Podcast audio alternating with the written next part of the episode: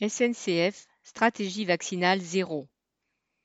Interrogée par la presse sur sa stratégie vaccinale, la direction nationale SNCF a répondu que celle-ci se faisait en complémentarité dans ses cabinets médicaux.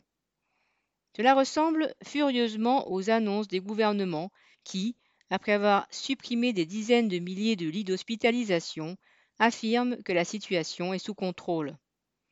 Quant aux centaines de cheminots de la zone d'Orléans, ils vont avoir du mal à s'adresser au cabinet médical de la gare des Aubrais, fermé par cette même direction le 31 décembre dernier.